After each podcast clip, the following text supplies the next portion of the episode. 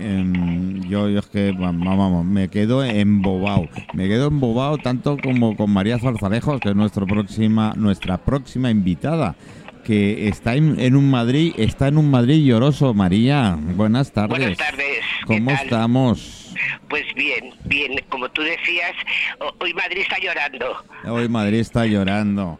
Bueno, eh, que, que yo- necesitamos que crea que todo el país que llore un poquito, ¿eh? pero que llore... No, no, no. Necesitamos que llore un mes. ¿eh? Porque sí, sí, porque Sí, está sí, sí. seco. Llevamos meses sin ver la lluvia y necesitamos que el sol, ese sol ahí, venga, venga, venga, nos deje respirar un poquito. Sí, ayer que Así que bien. ayer en Palma creíamos que ha- había un conato por la tarde noche.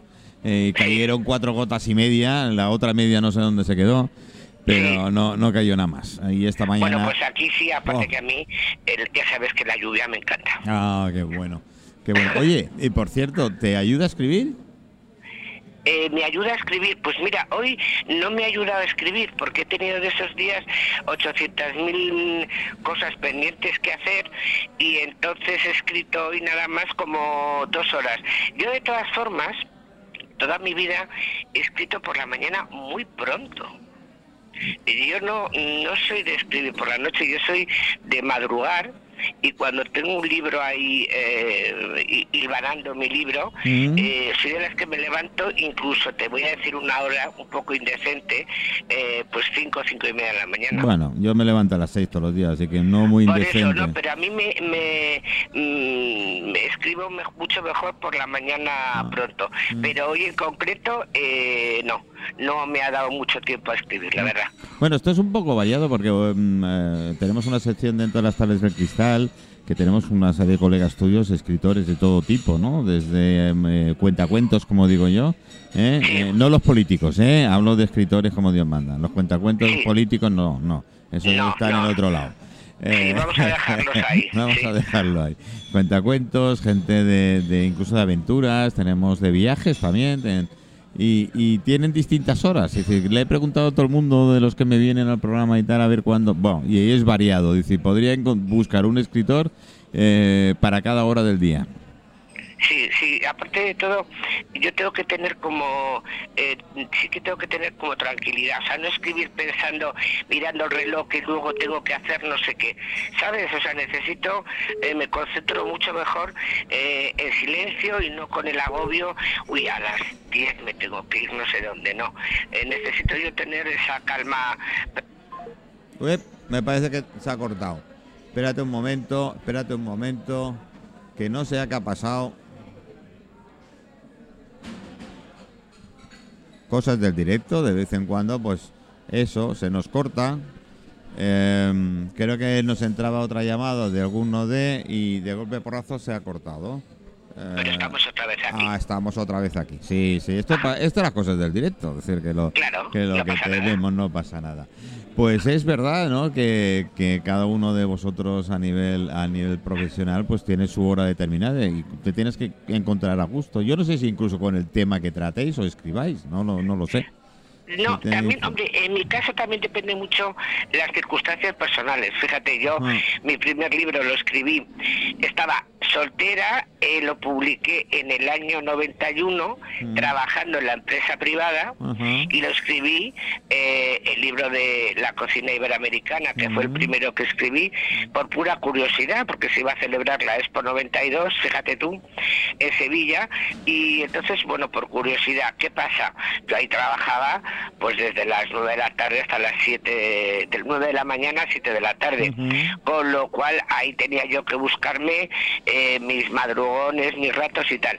Y luego ya todos los demás libros que he escrito, pues con niños pequeños, no pequeños, embarazadas, no sé qué, tal, con lo cual ahí fue cuando cogí la costumbre de eh, los madrugones, porque si no, no hubiera podido escribir ningún libro. Ya, ya, ya. ya. Eh, entonces, y bueno, ahora ya que mis hijos ya son muy mayores y todas las cosas, eh, me organizo así, pero porque me gusta más la mañana.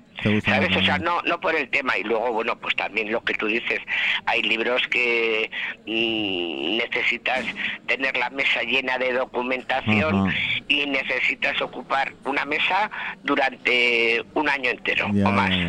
No, o sea que depende del libro, eh, tienes más o menos para Fernalia. Bueno, la verdad, la verdad es que sí, y en el tema de cocina o gastronomía en general y viajes también en general, eh, mucho más. Tenemos un colaborador nuestro que es Azael González, que, que escribió La Vuelta al Mundo en 80 días ya estaba acogida y la, y la hizo en 101 días. ¿Vale? pero lo hizo de verdad porque sí, tú ya sí, sí, sí, no, no, no, no, de verdad. Es que, es que tú ya sabes que dicen que la vuelta al mundo en 80 días, Julio Verne no se movió de su casa. Ah, eso es cierto, él me lo cuenta, él es un gran seguidor de Julio Verne Ah, y, te lo dice, te lo ha contado, me lo ha contado, me lo ha contado. Claro, no, a ver, por ejemplo, hay libros de los que, mm, eh, pues el famoso Camino de Santiago eh, o Don Quijote Gastronómico, La Ruta de la Plata, son libros que yo he tardado dos años en escribir. Pero has hecho las rutas. Eh, claro, porque sí, porque porque necesitas cantidad de documentación, libros, o sea, libros físicos de verdad, porque un libro te lleva a otro, otro libro te lleva a otro, a la vez tienes que coordinar fotógrafos, eh, tal, es decir, son libros mm, que dan muchísimo trabajo, que a mí me encantó hacerlo y escribirlos, pero necesitas una mesa grande con tus libros, tus posts y tal, y que nadie te toque nada. Y estás con esa mesa así dos años. Eh, entonces esos libros dan muchísimo más, eh, necesitas mucho más espacio y más tiempo. Un recetario es diferente, no tiene nada que ver. Ya, ya, no tiene nada que ver, son y, aún así, dos formatos de libros. Y aún así, y María, y no voy a dejar los premios aparte, porque en el, en el Camino de Santiago, vamos, creo que es el libro el mejor libro gastronómico local, ¿no? Grumer World ese, Award. Sí, ese, sí, ese quedó finalista para el premio de mejor gastronomía local del mundo y, y luego eh, Don Quijote Gastronómico que le dieron la ¿eh? academia, ese le dieron sí, la Academia Internacional de Gastronomía le dio el premio literario que me hizo la verdad muchísima ilusión porque es también otros de, de mis libros junto con La Ruta de la Plata. Estos tres son tres libros muy, muy especiales en los que yo siempre he dicho que disfruté y aprendí muchísimo también. Oye, y tu libro que mucha gente, yo todavía no he conseguido, pero lo conseguiré, que es eh, El sabor de la ñ. Ah, ese libro, mira, ese libro, ¿no ves? Es totalmente diferente a los demás. Este libro, El sabor de la ñ, el año 2012 a finales se puso a hablar conmigo el Instituto Cervantes. Y precisamente por el libro de la cocina iberoamericana que te he dicho porque eh, una el sabor de la añe es eh, como un glosario ponen ellos de gastronomía y literatura. Lo que estamos hablando es poner en valor la ñ que el español es el único idioma que tiene, la, ñ. Claro es el único. Y entonces qué hizo eh, una Lena Yao, que es una escritora venezolana, lo que hizo fue 59 extractos de, libros de autores la mayoría iberoamericanos, ¿eh? Mm. españoles hay alguno, en los que de una manera u otra se citaba algo de, comida, ¿no? Entonces, lo que hizo el, el Instituto Cervantes, por eso hablar conmigo, porque habían puesto una receta al lado de cada texto, pero las recetas había que revisarlas todas, había que, mm, bueno, redactarlas mejor, unificar criterios en cuanto a cantidades y demás, y también la forma de explicarlo, ¿no? Mm. Y entonces lo que hice fue eh, lo de las 59 recetas, y luego al pie de cada receta, eh, que eso me, gustó mucho, mm, explicaba alguna cosa. En algún momento determinado, una palabra, eh, lo que significaba, cómo derivaba, de dónde venía. En otra palabra, eh, pues un producto. En otra palabra, en otra receta, perdón, explicaba un ingrediente, explicando un poquito ese ingrediente, eh, qué era, por qué se llamaba, no sé qué. Es decir, fue muy bonito porque esos pies de foto, pies de receta, por así decir, como que apuntalaron la, la receta, ¿no? Y este librito, que es una monada como está editado, la verdad que yo creo que no salió.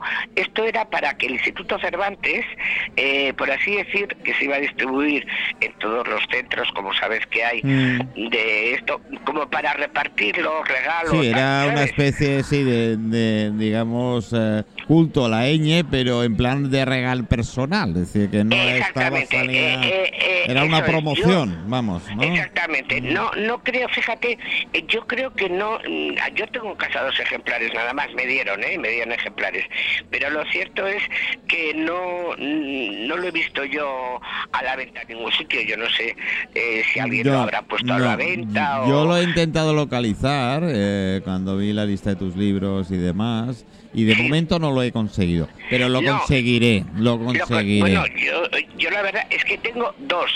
Eh, tengo dos libritos nada más de esto y es una monada eh, como está editado.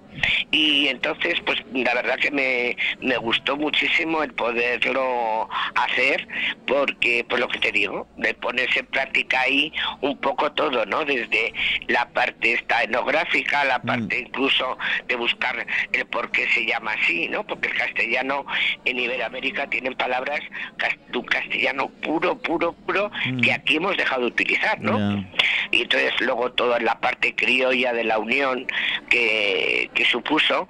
Y entonces es un libro, ya te digo, este es, mm, por ejemplo, totalmente eh, diferente a lo que puede ser un recetario o puede ser los que tú me has citado, de Don Quijote, El Camino de Santiago y, y todos estos, ¿no? Yo sé que muchos libros tuyos han sido editados al inglés y al japonés. El Eh, y el alemán. y el al- Camino y- de Santiago está editado en Bueno, inglés pues, y en alemán. Iba a hacer un Y- honor, iba a hacer un honor a la, a la ñ y dicho, ¿y cómo coño han traducido la ñ?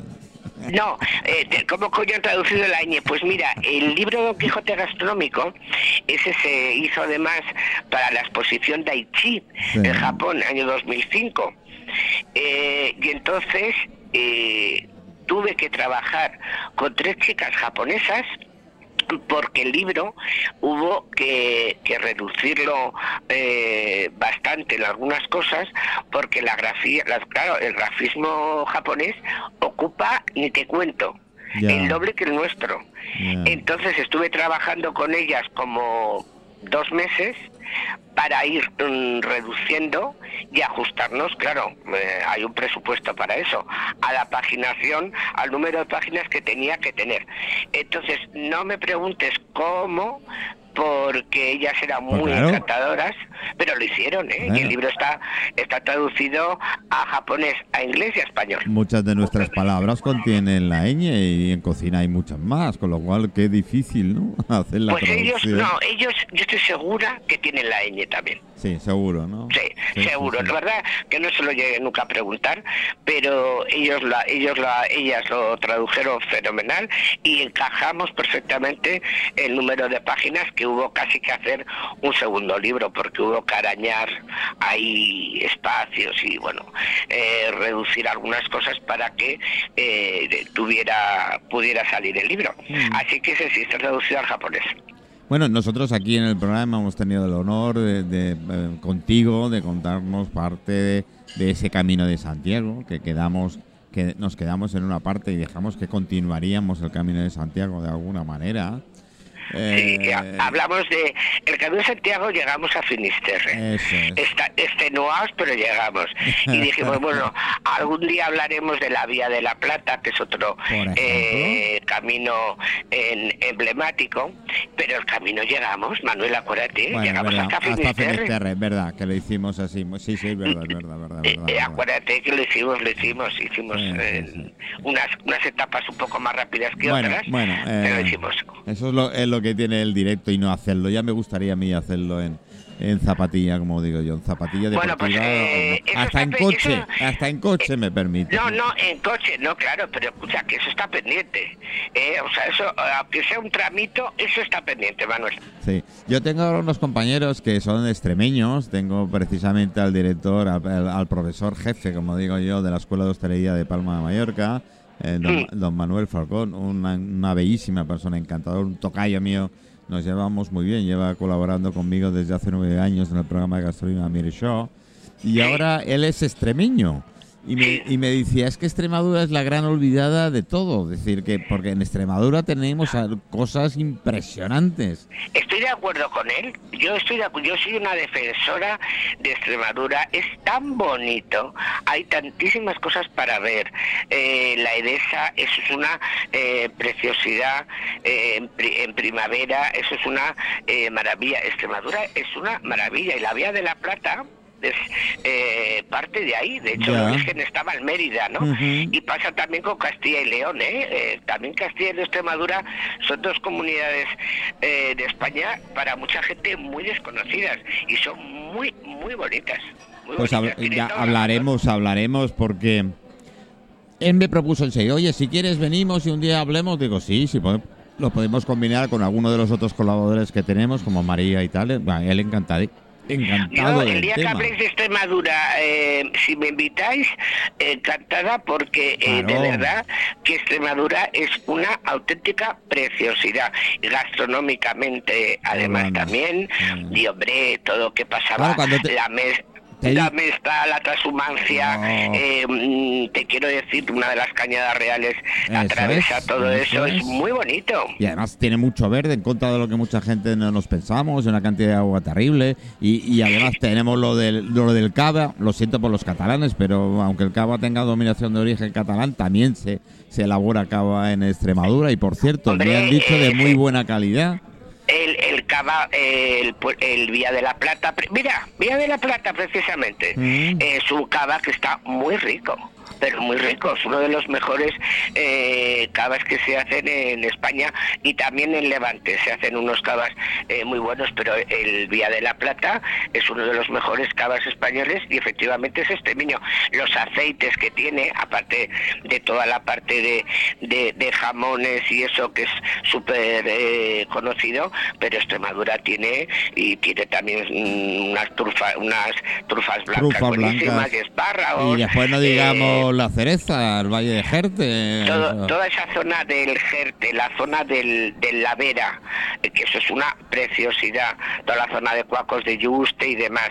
Y luego las Urdes, que eso lo han dejado eh, realmente bonito, bonito para ver Mm. y para disfrutar. Y ahí tienes una historia etnográfica eh, espectacular. O sea que Extremadura, sí señor, es la gran desconocida.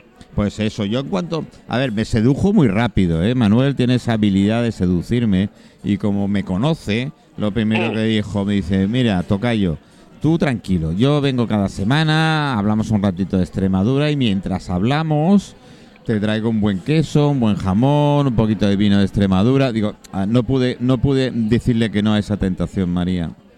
No, es más, una de las principales bodegas muy buena y muy premiada, no voy a dar el nombre, está en Extremadura. Ya. De bodega mm, de Puedes decir el nombre, tú no te preocupes que yo le Pues paso el es- sombrero luego, ¿eh? No, es bo- bodega Sabla. Ah, vale, eh, sí me comentó, sí me comentó. Bodega Sabla y luego el aceite que tienen. eh, hay un aceite que los chefs se matan por él, que está en Badajoz, eh, cerca de Villanueva la Serena, que es una producción muy pequeñita. Es un aceite buenísimo. Y la miel que tienen también. eh, y luego una repostería eh, buenísima, tradicional.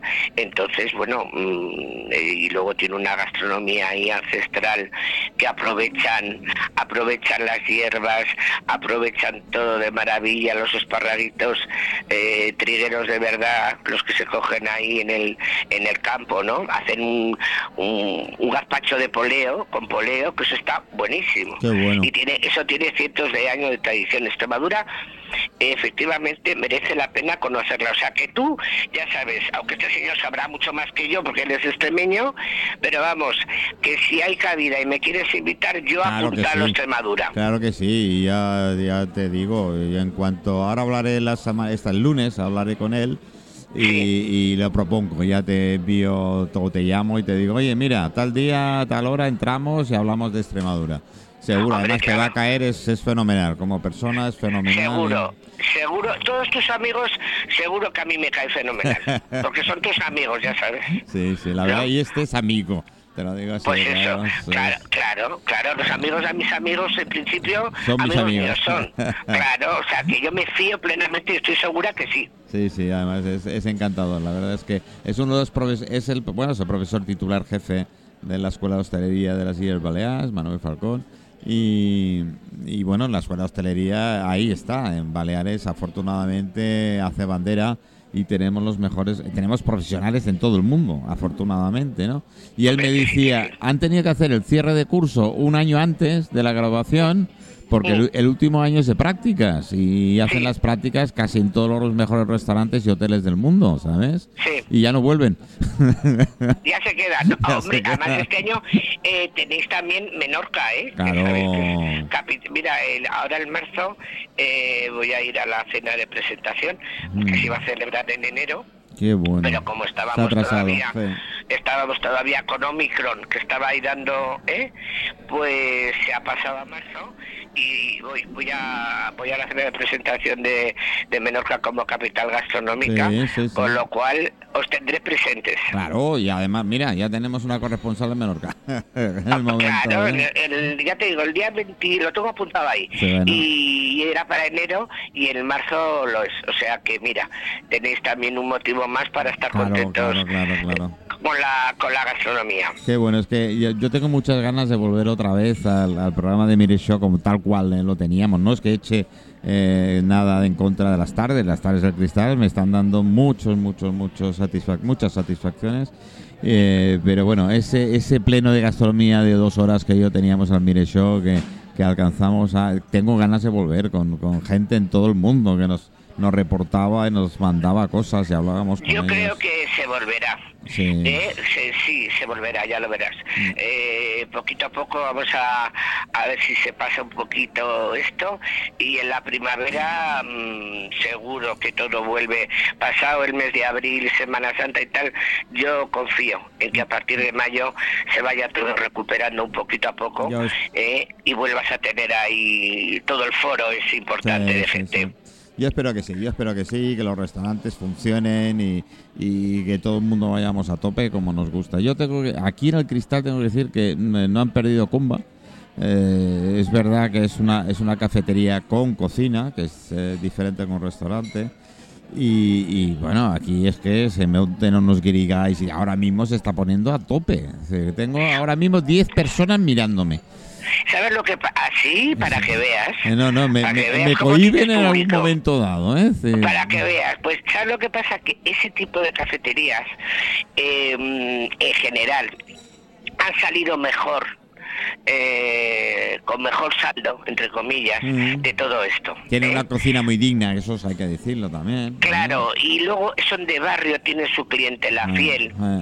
Eh, de barrio no minimizando. No, no, no, no, no, no. Me refiero, entonces ellos eh, tienen su clientela fiel y eso, esos tipos de restaurantes o de cafeterías y tal, aunque lógicamente lo pasan mal porque no es lo mismo que la gente vaya a trabajar y al cafelito de la mañana. Tal, no sé qué, eh, cuando el confinamiento total, eso todos lo han notado, pero una vez recuperado, la gente vuelve, Sí. porque sigue siendo fidel, una fidelización, su cocina, tal, no sé qué, y entonces eso, mm, ese tipo de cafeterías han, han resistido el Han tirón. resistido tirón. Más, más menos han ido aguantando muy bien. Es verdad que se nota un montón, un montón desde que quitaron la, la, obligatori- la obligatoriedad, a ver si me sale, del Mm. carré COVID, ¿vale? Que, que tenías que entrar. Una vez que han quitado, se nota, se nota mucho la, la, la Hombre, y afluencia, luego ¿eh? también lo que se nota, eh, a ver, vamos perdiendo un poco, no el respeto, que el respeto no lo tenemos No, que el perder miedo, nunca en la digamos, historia. Mm. el miedo,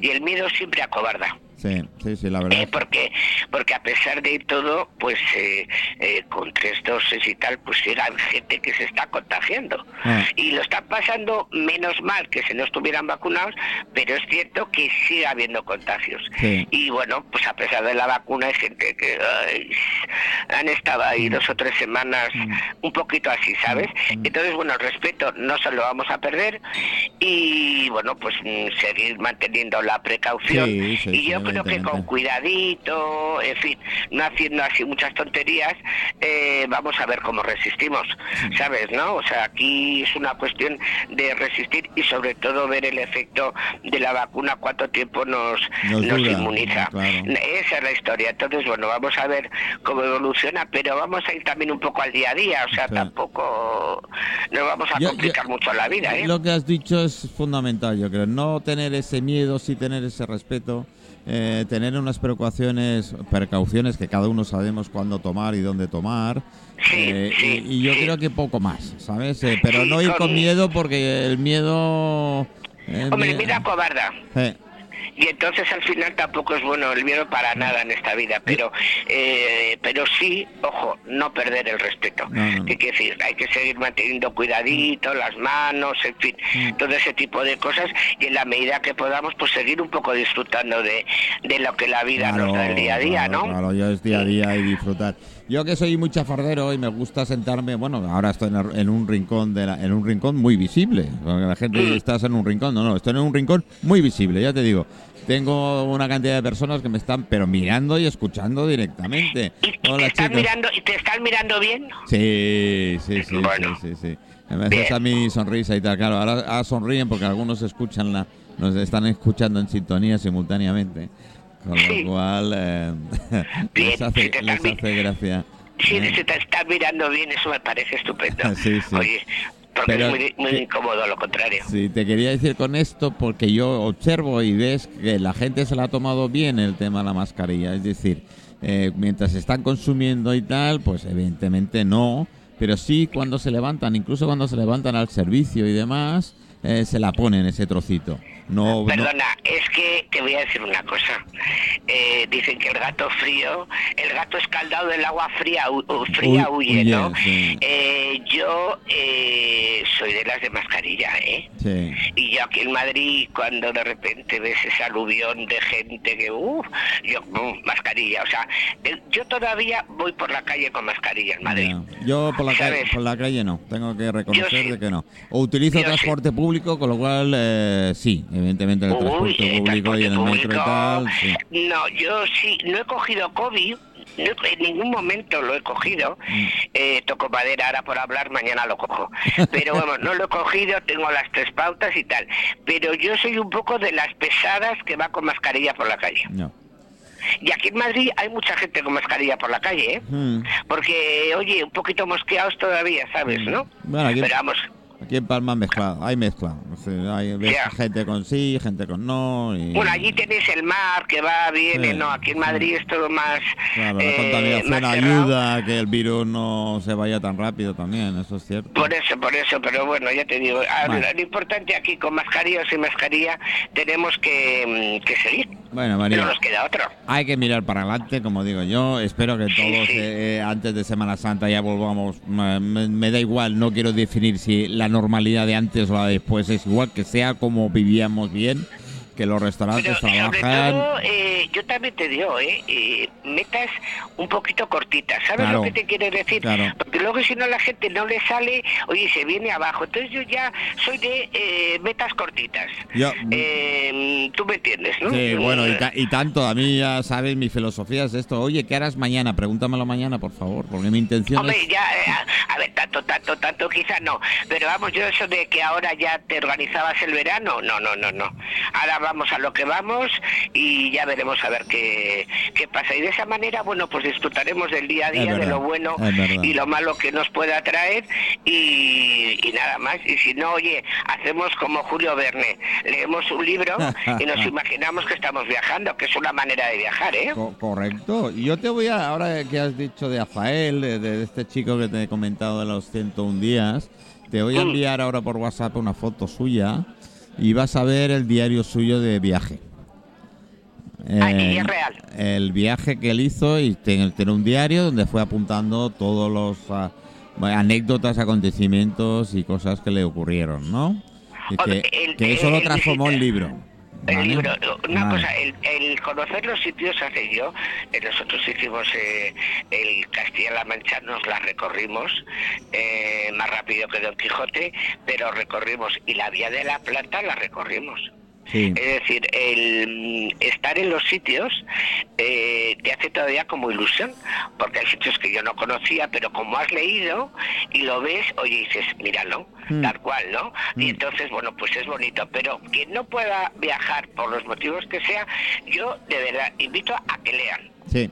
A que lean, Sí, a que lean, a que lean, eh, que se lo imaginen y que miren las fotos y que tal. Y Que luego sueñen, María, que viajar, sueñen, que el gobierno de momento no nos ha puesto ningún impuesto por soñar, creo yo, no sé. que no nos ha puesto ningún impuesto por Soñar. por soñar. No, y aparte, mira, lo creo, creo que hay dos cosas fundamentales en algo que nunca nos van a poder eh, quitar a nadie. Es la libertad de pensar y de soñar. Sí. Porque lo que tú pienses es patrimonio tuyo. Aunque no puedas verbalizar, aunque no lo puedas sentir, aunque y eso es patrimonio nuestro. Entonces, el pensar y el soñar, amigo mío, eso es tuyo, tuyo, tuyo. Sí, esperemos no darle ninguna idea a los políticos, en fin, que ya basta con los cuentacuentos que son y para que... A los políticos no les vamos a invitar a ningún viaje, ni a No, ninguna mesa, no, ni no, nada. no, no, no, no, Eh, no. Nos lo vamos a hacer todos nosotros. Sí, señora, sí, señora. Directamente, Dire- ¿sabes? Ya directamente. Bueno, María Bueno. Zarzalejos, muchísimas Eh, gracias. Manuel, gracias por, estar. llamarme. Es un placer A eh, ver compartir si con vosotros. con eh, Extremadura estos hacemos algo y hablo con Manuel y, y apareces con nosotros en el programa. Y ese y ese viaje de La Plata, ves pensándotelo, ves pensándotelo. ¿eh? Sí, no, porque eh, el viaje de la Plata va de Mérida a Gijón, luego se amplió de Sevilla a tal, pues se habla ese día un ratito de Venga. la Plata si hay tiempo y con tranquilidad. Ya- yo, yo ya sabes, soy como una buena amiga, Manuel, que aunque llevemos sé. un año sin hablarnos, tú Lo levantas sé. el teléfono, yo estoy. Lo sé, lo sé, lo sé. María, ¿Eh? un Oye, un besote abrazo- muy grande y brazo. Un abrazo muy, muy fuerte y para Venga. los que te están mirando también. Saludan. gracias, gracias Un María. beso, un beso, hasta- hasta pronto, hasta un beso. luego. Hasta Bueno, bueno, ya, ya veis a María, María, María, María, la verdad es que, mm, ¿qué quieres que te diga? No te puedo decir mucho más de María. Eh, hablaremos pronto con ella y haremos esos viajes que podamos hacer.